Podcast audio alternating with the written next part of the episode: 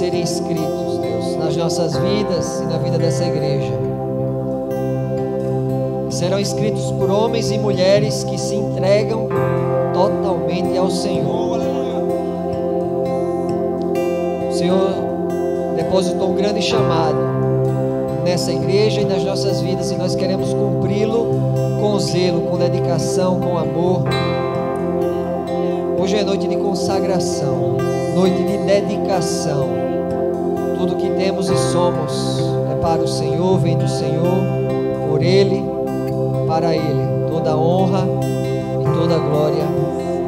Amém, Jesus.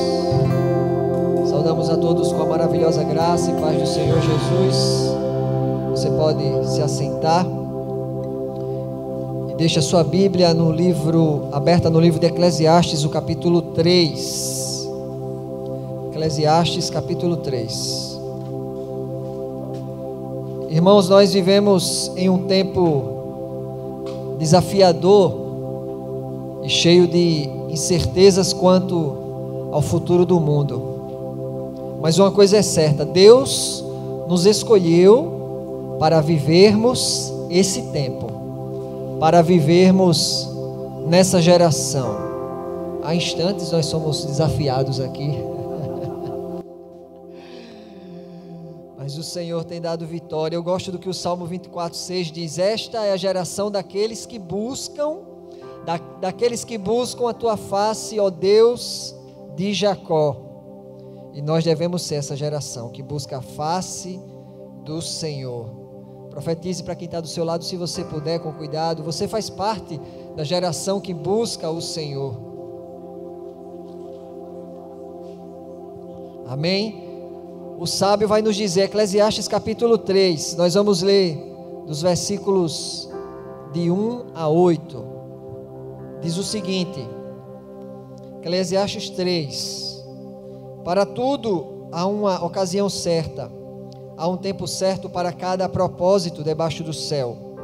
Tempo de nascer e tempo de morrer, tempo de plantar e tempo de arrancar o que se plantou, tempo de matar e tempo de curar tempo de derrubar e tempo de construir, tempo de chorar e tempo de rir, tempo de prantear e tempo de dançar, tempo de espalhar pedras e tempo de ajuntá-las, tempo de abraçar e tempo de se conter, tempo de procurar e tempo de desistir, tempo de guardar e tempo de jogar fora, tempo de rasgar e tempo de costurar, tempo de calar e tempo de falar tempo de amar e tempo de odiar, tempo de lutar e tempo de viver em paz. Amém. Os tempos da nossa vida, eles precisam ser discernidos. E nós precisamos ser assertivos quanto à direção que Deus tem para as nossas vidas. Lá em Crônicas, capítulo 1, capítulo 12, versículo 32, primeira Crônicas, diz assim sobre os homens da tribo de Issacar dos filhos de Issacar, destros nas ciências dos tempos, para saberem o que Israel devia fazer. Diz assim: duzentos de seus chefes e todos os seus irmãos que seguiam a sua palavra, homens que sabiam o tempo que viviam e o que deveria ser feito. Então, se Deus nos escolheu para esse tempo, para essa geração, Deus tem um plano que é perfeito para mim e para você. Ele tem uma direção amorosa para todos os seus filhos. Nunca esqueça, essa frase tem me perseguido. Deus é bom e ele sabe amar. Irmãos, e nesses tempos eu tenho feito algo constantemente lá em casa. Muitas vezes as pessoas vem me falar sobre as notícias do mundo, as estatísticas, as notícias políticas, da economia. E eu chego em casa, lá na sala, pego lá e coloco no YouTube, e coloco lá a música repetidamente. Tu és um bom pai, é quem tu és. És perfeito em tudo que faz, eu sou amado por ti. E boto outra versão de outro cantor, e boto outra versão de outro cantor. Toda noite eu boto isso. Enquanto as pessoas vêm dizer notícias confrontadoras, eu coloco a verdade sobre o meu Pai. Ele é bom. Ele sabe me amar, eu sou um filho amado dele e ele é perfeito em tudo que ele faz. Se nós estamos vivendo na terra no ano de 2021, ele sabe porque eu e porque você estamos nesse tempo. E é sobre essa verdade, sobre o amor de Deus que eu firmo a minha vida, a minha esperança e o meu futuro. Salmo 136 diz assim: Deem graças ao Senhor, porque Ele é bom. O seu amor dura para sempre. Deem graças aos, ao Deus dos deuses, o seu amor dura para sempre. Deem graças ao Senhor dos senhores, o seu amor dura para sempre. Ao único que faz grandes maravilhas, o seu amor dura para sempre. Davi participou de inúmeras guerras e perigos, mas ali, em meio àquelas guerras, em meio a, lanças, a flechas passando, espadas, ali era o lugar mais seguro para ele. Lá no, no 2 Samuel, Samuel 11, nos mostra o que aconteceu com ele quando ele errou o tempo, porque o versículo 1 de 2 Samuel 11 diz: Na primavera, época em que os reis saíam para a guerra, Davi enviou para a batalha Joabe com seus oficiais. Ou seja, no tempo que Davi deveria sair, como sempre ele fez, ficou em casa, assistindo lá sua Netflix, e a gente sabe o que aconteceu, a destruição que foi em o rei errar o tempo. E quando ele estava na batalha, era o lugar mais seguro, porque isso se chama convergência. É quando você vive a sua identidade, quem você é e você faz aquilo para o qual você nasceu.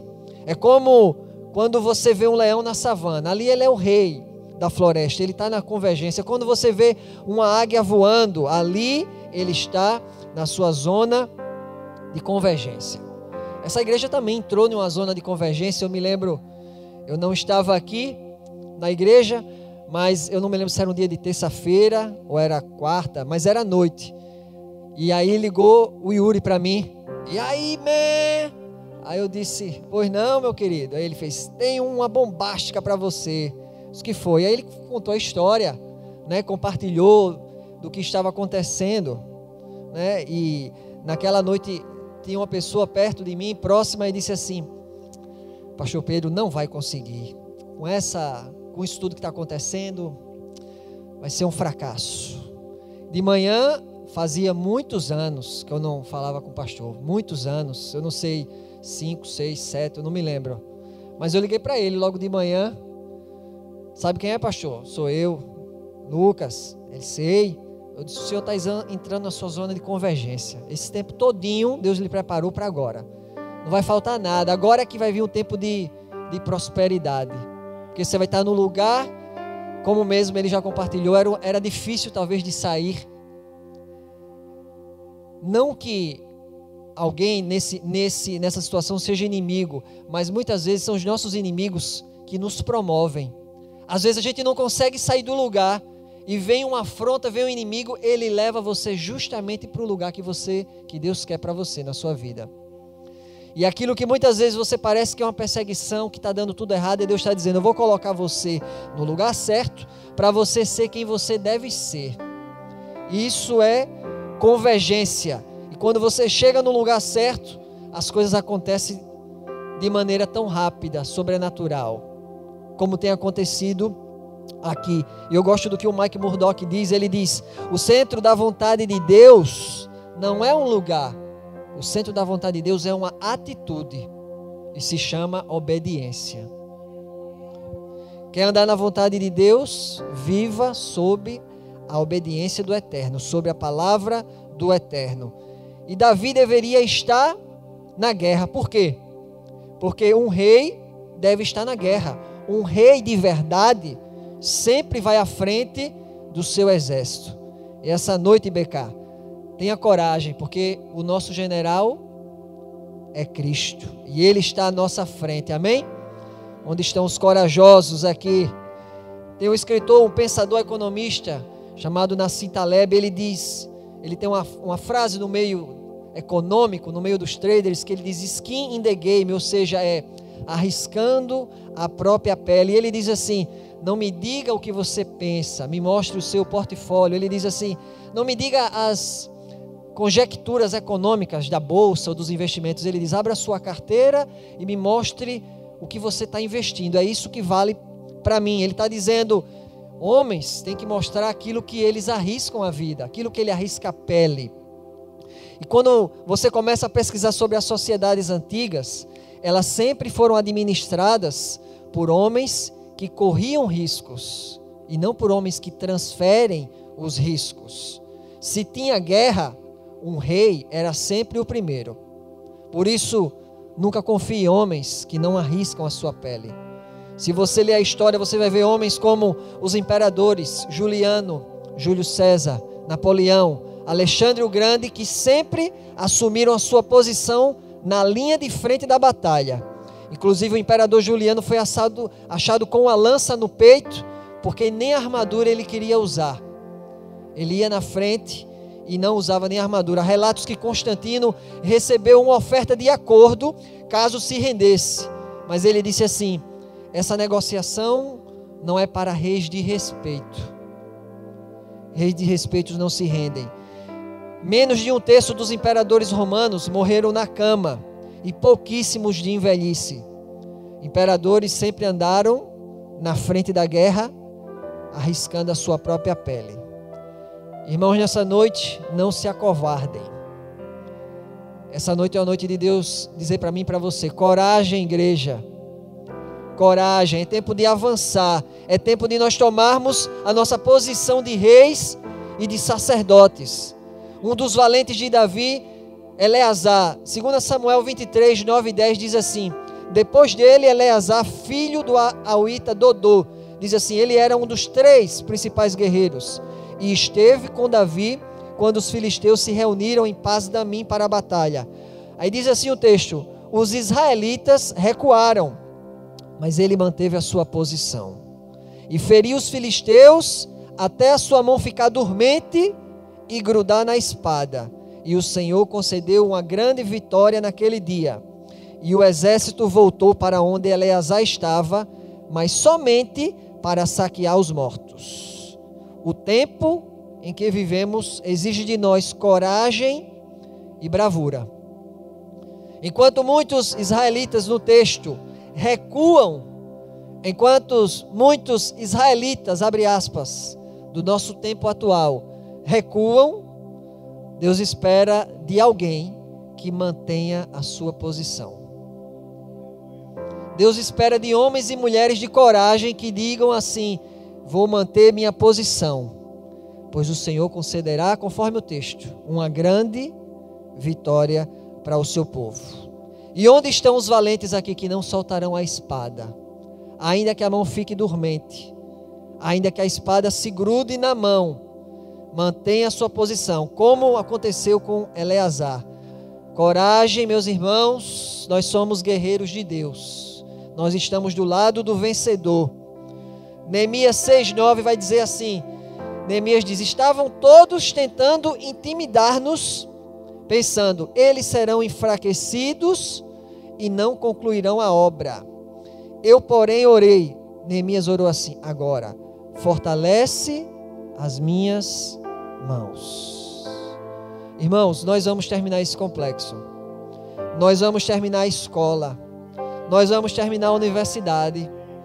Nós vamos adquirir os terrenos tudinho ali por perto. Nós vamos construir outras igrejas para a expansão do reino de Deus. Nós vamos ver Maceió rendida aos pés de Jesus. E não tentem nos intimidar. Porque como em Neemias nós iremos concluir toda a obra e qual é a nossa oração nessa noite? Senhor, fortalece as nossas mãos. Mas quantos de nós estão dispostos a sair das arquibancadas, a sair da plateia, da posição de espectadores, para entrar na arena. Onde é que estão os corajosos, aquele que, aqueles que vão dar toda a sua existência para o reino de Deus, por amor a Jesus. Nós até conversávamos ontem no gabinete com, sobre essa ilustração. Eu decidi colocar aqui sobre o soldado romano que foi perguntado se iria para uma guerra muito perigosa e que provavelmente ele não voltaria vivo. E ele disse assim: Importa que eu vá e não que eu viva. Soldado de honra. Se você vai para a cultura oriental, você vai ver, vai conhecer o código de conduta dos samurais. Um samurai sem honra era uma coisa imperdoável. E não importava se ele iria morrer ou não. O que importava era ele cumprir a missão da vida dele. E Deus está recrutando um exército de homens, de mulheres, de jovens, de crianças que tenham coragem e amor para arriscar sua própria pele. Neemias 4,14, ele diz assim: Fiz uma rápida inspeção, imediatamente disse aos nobres, aos oficiais e ao restante do povo: Não tenham medo deles. Lembrem-se de que o Senhor é grande e temível. E ele diz: E lutem por seus irmãos, por seus filhos, por suas filhas, por suas mulheres e por suas casas. É o Senhor que nos diz nessa noite, através da Sua palavra: Não tenham medo deles. E quem tem ouvidos para ouvir, ouça o que o Espírito diz à igreja. E a palavra nos encoraja: lutem por seus irmãos. É tempo da gente lutar pelos nossos filhos. É tempo da gente lutar pelas nossas filhas. É tempo de você lutar pelo seu marido, irmã. É tempo de você lutar pela sua esposa, meu irmão. É tempo de você lutar pela sua casa. E para isso a gente precisa discernir a nossa posição em Deus. Quando o pastor Billy Graham foi indagado se ele poderia ser candidato a presidente dos Estados Unidos, ele respondeu assim: Eu não posso me rebaixar tanto. Ele sabia o chamado que ele tinha, o chamado sublime, e esse chamado, meu irmão, você também tem esse chamado. Ocupe a sua posição, exerça, exerça a sua autoridade. Efésios capítulo 2, abra sua Bíblia, versículos 6 e 7.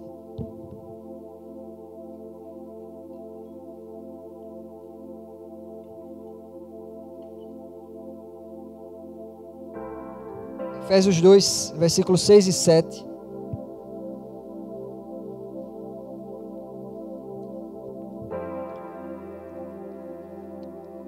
Diz assim: Deus nos ressuscitou com Cristo e com Ele nos fez assentar nos lugares celestiais em Cristo Jesus, para mostrar nas eras que hão de vir a incomparável riqueza de Sua graça, demonstrada em Sua bondade para conosco em Cristo Jesus. E observe que o texto nos diz: com Ele nos fez assentar nos lugares celestiais. A cadeira do governador e do presidente não é lugar celestial, mas eu e você estamos em um lugar diferenciado. E glória a Deus por isso. E para não ficar nas minhas palavras, Efésios 1, só é você voltar um capítulo aí, de 20 a 23. Efésios 1, de 20 a 23, diz: Esse poder ele exerceu em Cristo, ressuscitando dos mortos e fazendo assentar-se à sua direita nas regiões celestiais. É a Bíblia que diz, irmão muito acima de todo governo e autoridade, poder e domínio e de todo nome que se possa mencionar, não apenas nesta era, mas também na que há de vir. Deus colocou todas as coisas debaixo dos seus pés e o designou como cabeça de todas as coisas para quem? Para a igreja, que é o seu corpo, a plenitude daquele que enche todas as coisas. E diz aí, grife aí, em toda e qualquer circunstância. Moramos em Maceió, irmão, e essa cidade tem que ser de Jesus. Lute pela sua cidade. O texto disse: a plenitude daquele que enche todas as coisas e diz: em toda, em qualquer circunstância. Ele enche em tempo de Covid ou sem tempo de Covid. Em toda e qualquer circunstância. Não importa é, a circunstância que, que estamos vivendo, nós somos chamados para governar e para reinar em toda e qualquer circunstância. Qual é a base bíblica? Romanos 5,17. Se pela transgressão de um só a morte reinou por meio dele, muito mais aqueles que recebem de Deus a imensa provisão da graça e a dádiva da justiça reinarão em vida por meio de um único homem, Jesus Cristo. Então, irmãos, coragem. Estamos em festa aniversariando três anos e tem muita coisa para a gente conquistar para Jesus. Vamos avante. O governador, o prefeito, o presidente é importante? É, ore por eles. Mas quando sai algum decreto, uma decisão, quando sai uma lei, quando sai um julgamento aí, você entra no seu quarto e você fala com aquele que está muito acima de todo governo e autoridade e poder e domínio e de todo nome que se possa mencionar, não apenas nesta era, mas também na que há de vir. É isso que a igreja faz, é isso que estamos fazendo. Amanhã de manhã estaremos aqui às nove horas, no período de oração. Geralmente é às sete, mas amanhã é às nove horas. Então, ao passar pelas ruas, irmão, de Maceió, profetize salvação, profetize cura, profetize libertação. Ao passar pelas ruas, mostre a incomparável riqueza de Sua graça demonstrada em Sua bondade para conosco em Jesus Cristo. Quando você assistir o ALTV, não fique passivo ou perplexo pelo que está acontecendo na cidade. A cidade é sua. A cidade Deus nos entregou. Profetize vida, profetize justiça, profetize retidão. Amós 5:24. Em vez disso, corra a retidão como rio, a justiça como um ribeiro perene. E é isso que nós temos que ver aqui nessa cidade. Essa cidade é do Senhor, e isso não pode ser apenas uma frase de efeito.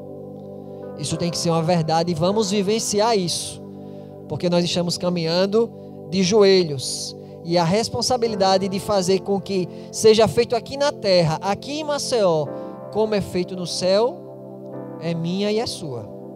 Neemias 4,16 vai dizer assim: Daquele dia em diante, enquanto a metade dos meus homens fazia o trabalho, a outra metade permanecia armada de lanças, escudos, arcos e couraças. Diz assim: os oficiais davam apoio a todo o povo de Judá que estavam construindo o muro. Aqueles que transportavam material faziam o trabalho com uma mão e com outra seguravam a arma. E cada um dos construtores trazia na cintura uma espada enquanto trabalhava. E comigo ficava um homem pronto para tocar a trombeta.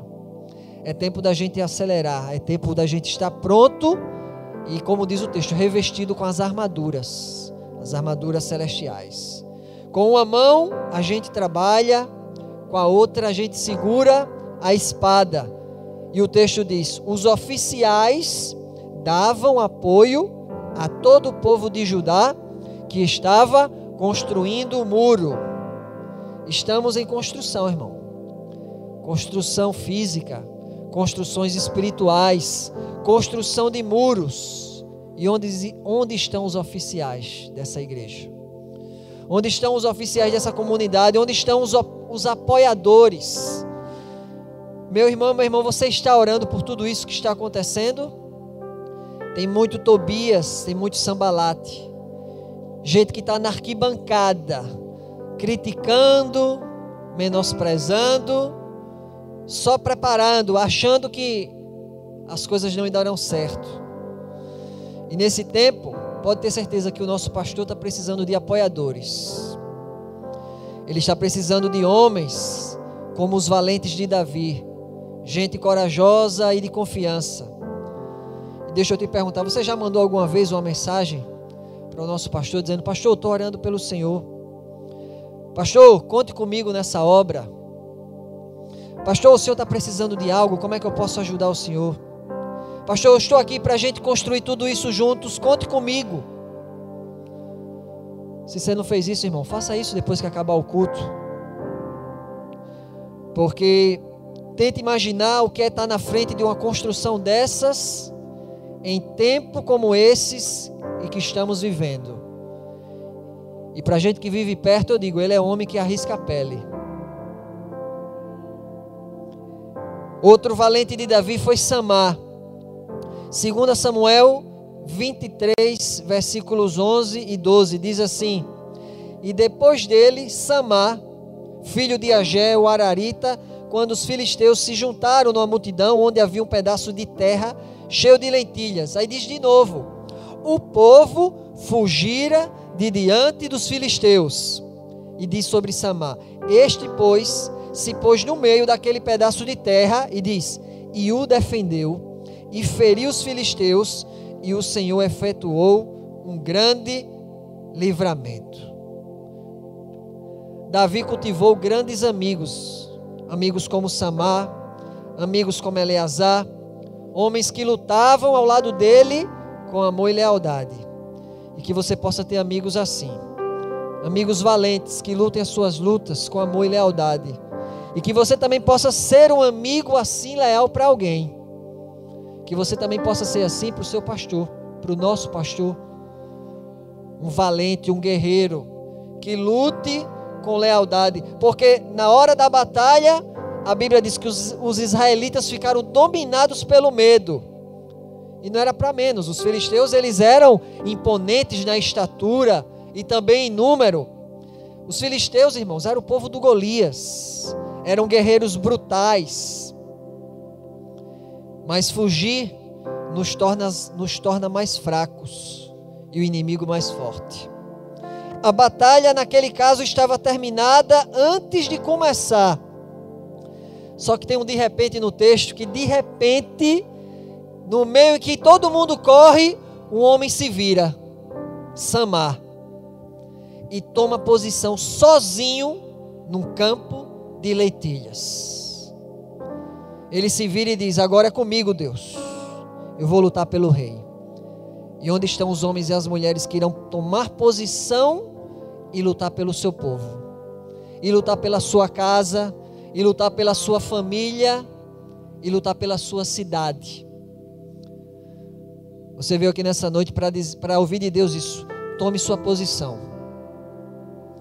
Tome a sua posição. Muitos podem estar correndo, mas você se vire, porque é o Senhor que fortalece a sua mão. Fugir era algo normal, estava todo mundo fugindo. A legião de covardes é grande, e a história dos medrosos é que seria impossível vencer.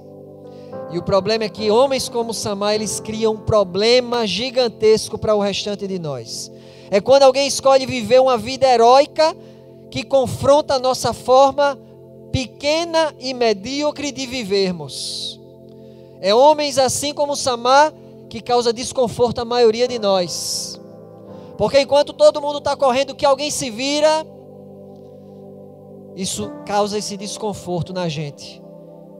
E você diz: Eu estou correndo com os covardes. Mas teve alguém que ficou lá atrás para defender um lugar que era também para eu estar lá. E eu compartilhei ontem, foi ontem, foi antes de ontem com a do Louvor. Ela estava lá em casa e eu disse: No domingo eu estava aqui, olhei para você cantando e Deus disse assim: Ela me faz feliz. E eu disse a ela: Grávida, cantando, e as pessoas: Você não pode vir grávida, você está cantando isso, aquilo. Ela disse uma resposta: Ela disse assim: Eu trabalho no laboratório que faz exames para a Covid. Todos os dias eu faço exames de pessoas que já chegam lá infectadas e a minha médica me liberou. Se a minha médica me liberou para trabalhar e fazer exame com quem está contaminado, porque eu não posso servir o meu Deus e ir para a igreja e cantar para Ele? Ah, eu disse: Tu é corajosa mesmo, menina. Está carregando um bebê, mas tomou uma posição. E eu respeito cada posição dessa com relação às medidas de prevenção e precaução. Eu respeito o estado físico e emocional de cada um que não quer vir, porque as medidas, os protocolos devem ser cumpridas. O problema é que gente de coragem muitas vezes incomoda. E alguém possa dizer assim: isso é correr risco desnecessário. Mas deixa eu te falar algo que eu já disse nessa noite. Reis vão à frente e arriscam a sua pele antes de todos. E não espere ser popular se você optar por se elevar acima do que é comum. Para Samar, irmãos, não há sentido em fugir para salvar a sua vida, se quando você chegar lá, não terá razão para viver.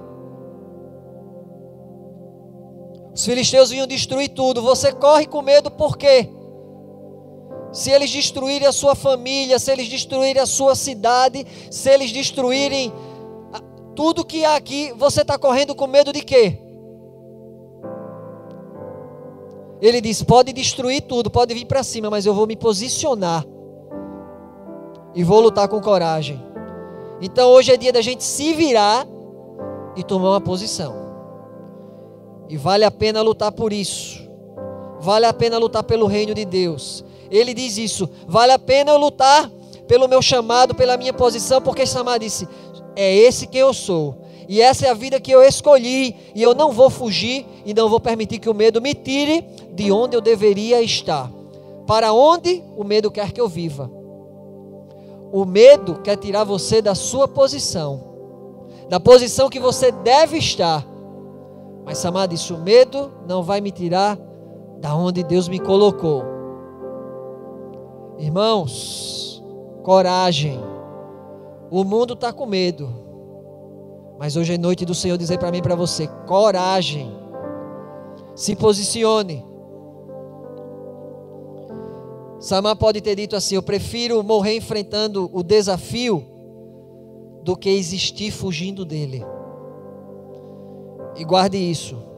Deus fez e faz por intermédio de um homem o que ele claramente ansiava fazer por meio de todo o seu povo. O exército veio, filisteu.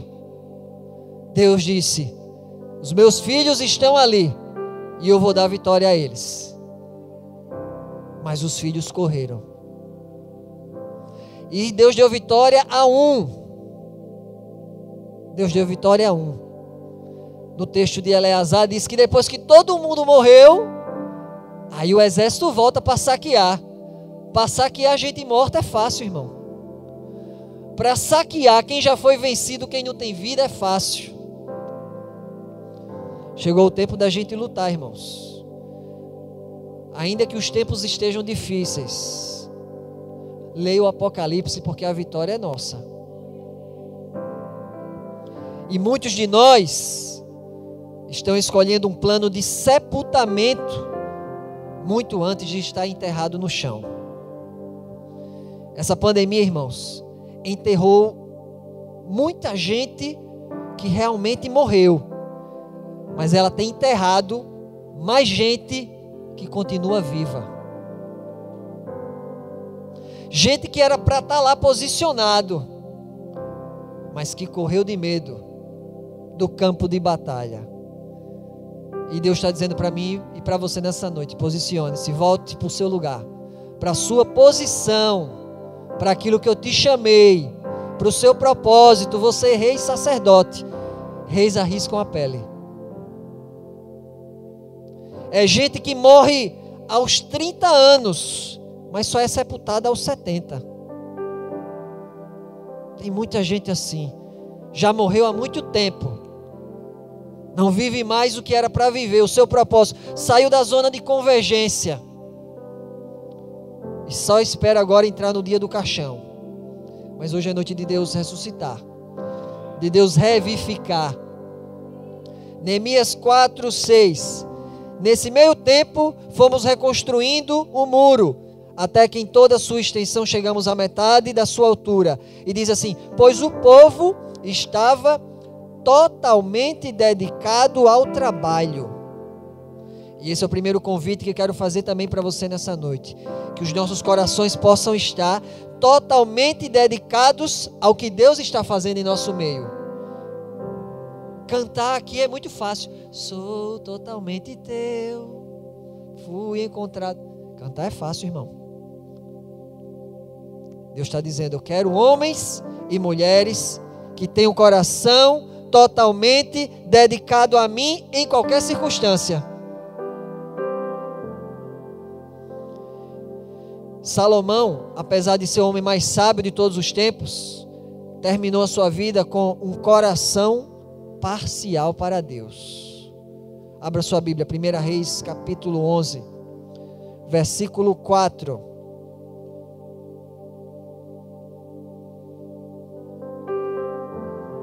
Reis, capítulo 11, versículo 4.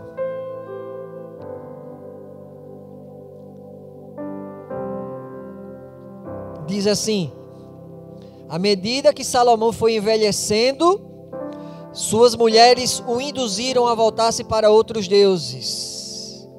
Olha o que a Bíblia diz agora, irmão. E o seu coração já não era totalmente dedicado ao Senhor, o seu Deus, como for o coração do seu pai Davi. Seja um homem de coração totalmente dedicado ao seu Deus. Seja uma mulher de coração totalmente dedicada ao seu Deus. O homem que construiu o templo,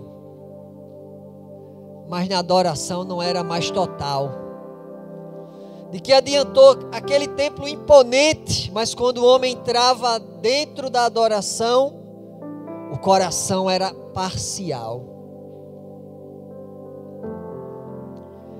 O avivamento, irmãos, nessa cidade, não será nós construirmos belos templos, porque nós vamos construir, mas o avivamento vai ser muitos, de milhares de homens e mulheres com corações completamente entregues e rendidos a Jesus, em todas as igrejas que serão construídas. A questão não é quantas igrejas serão construídas, é quantos corações estão dedicados a Deus nessa cidade. E o último texto que eu quero ler, Mateus capítulo 5, palavras de Jesus. Abra sua Bíblia, Mateus capítulo 5 versículos de 13 a 16.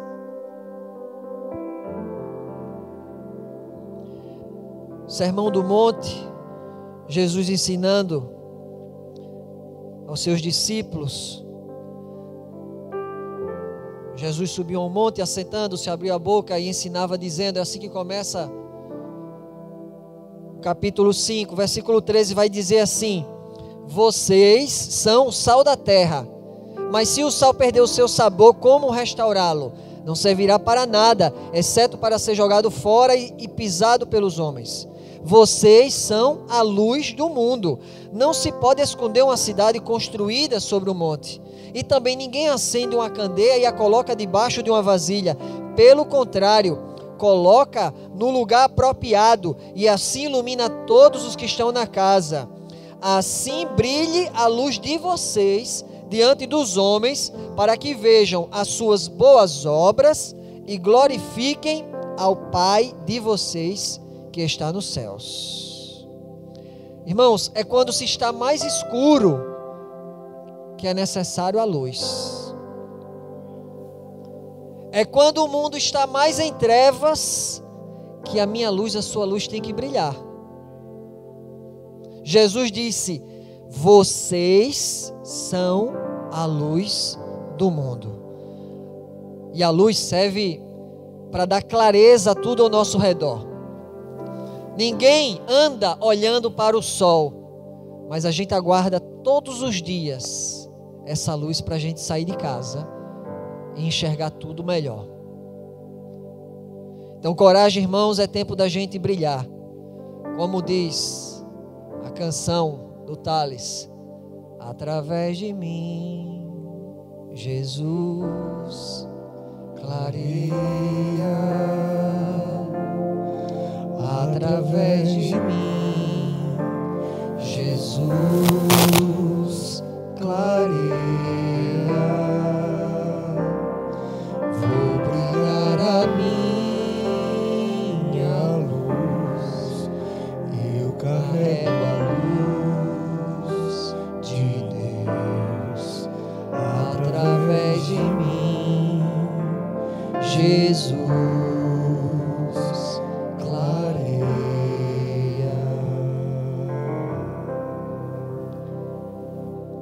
Clareia. O mundo, irmão. Quando você clarear, você sabe que você é como a lua. A lua não tem luz própria.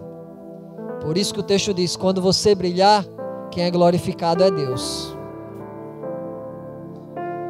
Já o sal serve para quê? Para conservação e para temperar. E sendo sal, nós vamos conservar essa cidade. Nós vamos conservar esse estado, conservar ele rendido a Jesus. E o sal como tempero, nós temos três possibilidades. Nós temos a primeira possibilidade do sal insípido, é o sal que não serve para nada. É aquele. É o medroso que correu e que Jesus estava contando com ele. E que não está servindo mais nada para o reino de Deus. E hoje é noite de coragem. Você vai sair daqui cheio de esperança e de coragem. O, o sal que não tem gosto, que não cumpre a sua missão. O outro lado é o sal em excesso. Você vai comer uma comida, se eu botar um quilo de sal, você não vai conseguir comer. O sal em excesso, ele estraga a comida. Ele deixa a comida intragável. É quando as pessoas querem aparecer mais do que devia.